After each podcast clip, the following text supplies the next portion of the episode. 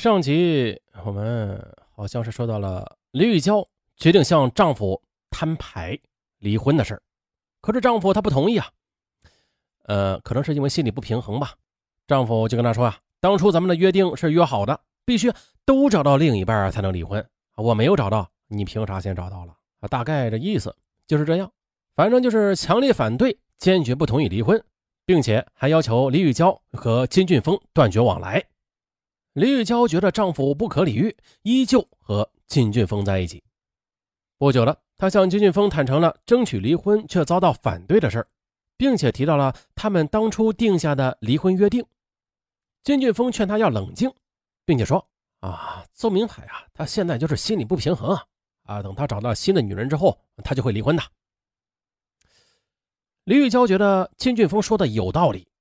于是呢，身为妻子的李玉娇竟然给自己的丈夫主动的牵起了红绳，因为她知道丈夫有上网聊天的习惯，她就开始物色自以为不错的女人，并且把丈夫的 QQ 号偷偷的给他们。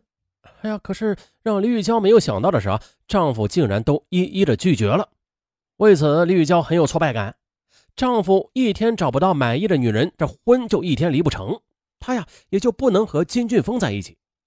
再后来，他把这些情况都通通的向金俊峰说了。金俊峰听后又安慰他：“你呀，不要着急，我们总会在一起的。”啊，就这样，和丈夫的婚没有离成。五月十三日下午的，李玉娇突然接到温州警方打来的电话，告诉她一个晴天霹雳般的消息，说她的丈夫被杀害了，而初步判断是入室抢劫杀人。李玉娇头脑一片空白，跌跌撞撞地登上了去往温州的车。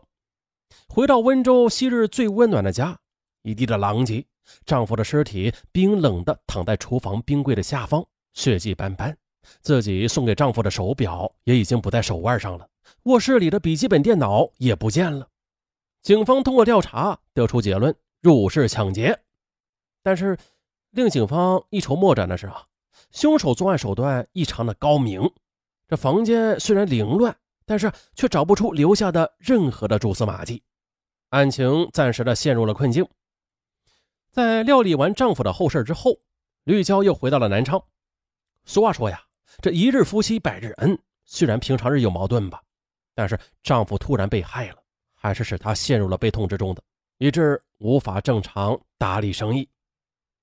每当儿子问起爸爸，绿娇都只能编织一个又一个的谎言。这时呢，金俊峰却加紧了想与李玉娇结婚的想法。李玉娇很感动，但同时也对他说：“呀，他的遇害就如同压在我心里的一块石头，只有把这个案子破了，我才会考虑嫁给你。”对此，金俊峰极为恼火。二零一零年国庆节，金俊峰回了一趟老家，回来以后拿了一纸离婚协议书。找到了李玉娇，那你看，我已经和老家的妻子离婚了。为了娶你，我什么都愿意放弃的。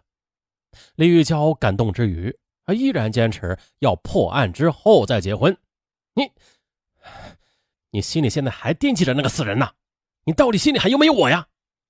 金俊峰居然说出这样的话，李玉娇听后非常伤心，便与他争吵起来。可是争吵过后呢金俊峰居然主动的搬到了他的家里来住，李玉娇也没有表示反对，但是儿子洋洋显然很不欢迎他，他总想办法把他给赶出家门。一天呢，金俊峰忍无可忍，动手打了洋洋。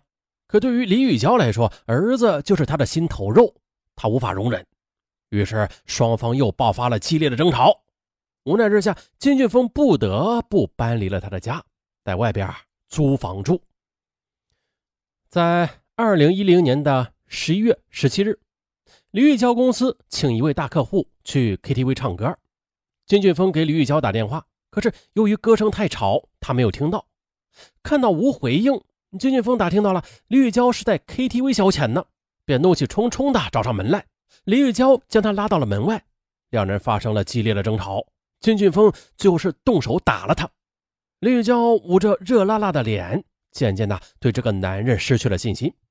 回到家里，九岁的洋洋突然冲出来，向金俊峰说：“你还来干什么？我和妈妈都不喜欢你。”啊，说着就跑过来，试图把金俊峰给推出门外去。哎，你金俊峰气急了，又动手打了孩子一巴掌。可是见孩子被打，本就一肚子气的李玉娇冲过来和他厮打在了一起。可是金俊峰高大威猛，李玉娇他哪里是他的对手啊？他的脖子被金俊峰牢牢的掐住之后，就再也无法挣扎了，只能用双手试图分开金俊峰的手。但是金俊峰的手却越掐越猛，直到李玉娇脸色渐渐的变得苍白黑紫，最后瘫软了下来。当金俊峰发现不对劲，松开手时，李玉娇呼的一声倒在了地板上。倒在地上的李玉娇已经没有了半点呼吸。见妈妈躺在地上一动不动，洋洋冲过来，拼命的摇着妈妈大哭。无疑的，哭声震醒了金俊峰，但同时也带来了更大的杀机。失去了理智的金俊峰一把将洋洋的嘴巴给捂住，提到二楼的床下，再用被子牢牢的将他给捂住了，直到洋洋也没有了任何的挣扎。做完这一切，金俊峰自觉是毛骨悚然。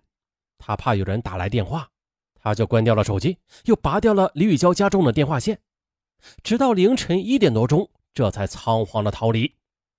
第二天，李玉娇公司的一位员工有重要的事情汇报，可是电话却一直打不通。无奈之下，这位员工便来到他的家里，可是敲门无人应答。透过门缝往里看去，哎呀，不好了！警方接警之后，火速赶到现场展开勘查。民警发现，这现场大门外的锁未见破坏，这室内也无明显的翻动。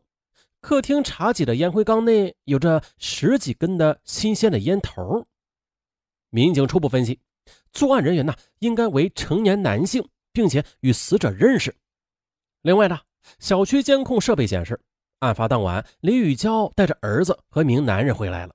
第二天凌晨两点，该男子独自离开。通过监控呢，警方立即锁定了金俊峰。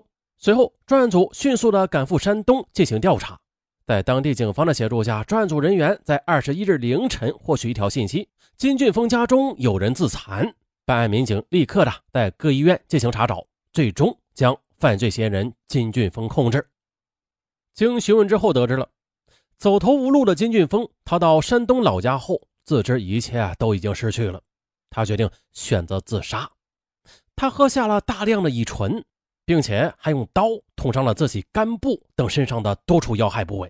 他在家里默默地等待着死神的降临。然而啊，却被人及时的发现了，啊，又送到医院里进行抢救。面对南昌的民警，躺在医院病床上的金俊峰，他很快的就承认了杀死李玉娇母子的犯罪事实。六月二十六日，警方在金俊峰的病情基本稳定之后，将他押回南昌。可是让人没有想到的是，在路上，金俊峰又主动的交代了另外一起案子。他这一交代，也是震惊了所有人。原来呢，那是一年前李玉娇的丈夫被杀一案，幕后的元凶竟然就是金俊峰。根据他交代了，随着和李玉娇交往的深入，他发现。他已经深深的爱上了她，同时他也爱上了他那殷实的身家，想着如果自己与之结缘，那将会在建材行业上打出一番天地的。可是李玉娇的丈夫却怎么也不愿意离婚，就连主动的给他介绍女人，他也不要。金俊峰就觉得这李玉娇在浙江温州的丈夫是阻拦他完成梦想的最大的障碍。二零一零年五月。通过长时间的了解，在周密的策划之后，金俊峰便潜入了温州，残忍地杀害了李玉娇的丈夫。接着，为了转移警方的视线，他还故意的制造了抢劫杀人的假象。第二天，连夜开车赶回南昌的金俊峰，他公然的约了李玉娇出来玩。就在这种过程中的李玉娇才接到了警方的案情通报。同样的，李玉娇也完全认为是入室盗窃。她根本就没有想到，杀害自己丈夫的正是和她打得火热的男人，所以她也未向警方提供这方面的线索。接下来的一段时间里，绿娇依然生活在这个杀人凶手为自己精心布置的幸福里，直到矛盾被激化，自己和儿子又双双的殒命于这个男人之手。她何尝想到的，一直追查的杀人凶手，呃，杀夫凶手。就是这个本以为会给自己带来一生幸福的男人。